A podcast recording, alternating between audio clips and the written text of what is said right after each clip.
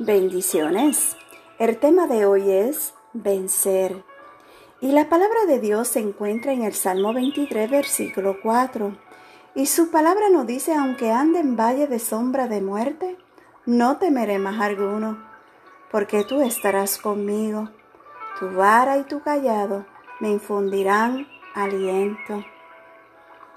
Hoy te quiero decir que no importa el valle de muerte que estés pasando, para Dios no hay nada imposible. ¿Lo sabías? ¿Sabes? Vence los valles del mundo. ¿Hacia dónde camina? Vence los valles de la vida. Si no, te vencerán a ti. En esta mañana yo te pido, ¿verdad? Que te dirijas hacia la presencia de Dios. Arrodíllate